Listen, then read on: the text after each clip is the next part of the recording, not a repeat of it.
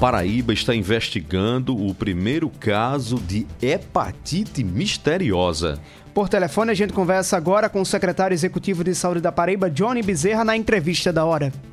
Entrevista da hora. Da hora.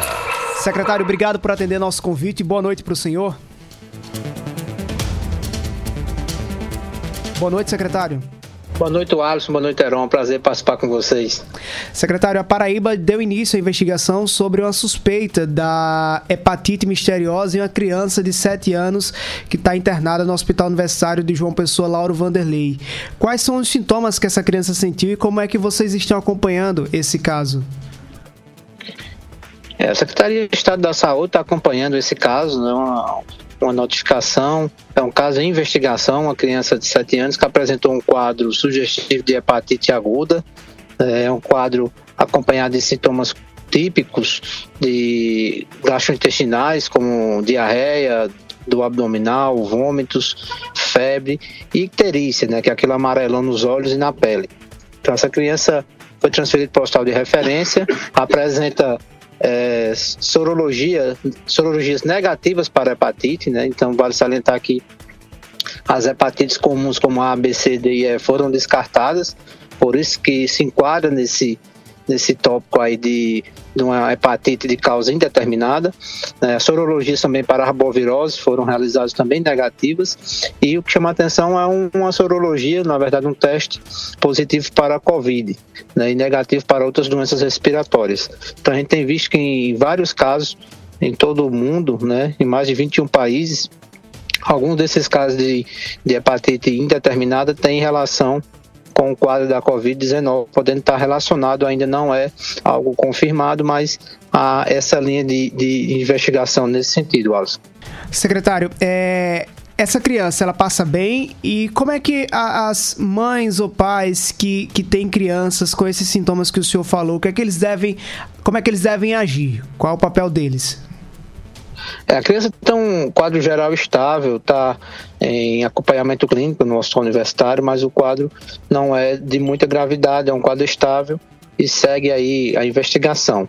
Né? A gente alerta aos pais qualquer quadro sugestivo de, do abdominal, acompanhado de vômitos, com a icterícia, que é um sinal importante, que é o amarelo nos olhos e na pele, a colia fecal, que é as, as fezes esbranquiçadas, são sinais sugestivos de uma hepatite. Então, essa criança precisa ser avaliada pelo médico e seguir com a investigação.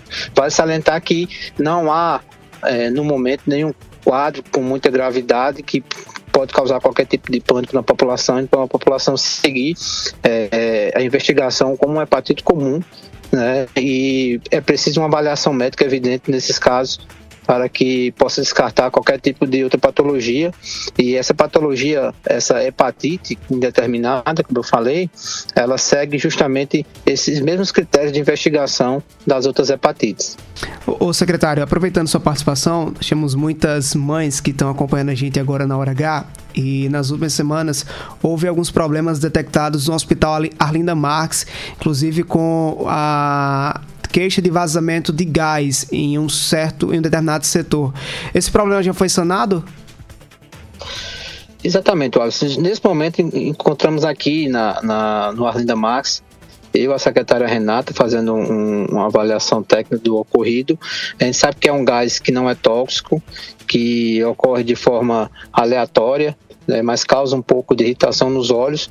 Ah, o setor foi isolado, os setores competentes do Estado, do município, estão fazendo uma análise, uma auditoria, um, um, na verdade, uma análise técnica de tudo. Né? O LACEN também está aqui presente, para que a gente possa ter um, um, laudo conclusivo a respeito desse vazamento.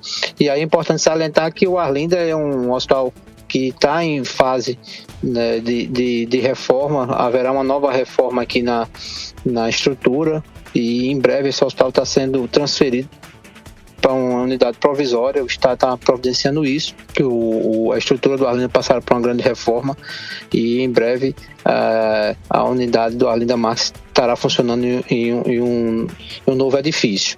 Né? Mas as medidas necessárias estão sendo tomadas para que o atendimento não seja interrompido e possa, e possa garantir assistência adequada né, a todas as crianças aqui no Hospital Arlinda Marques. O secretário já tem previsão para essa mudança e o local?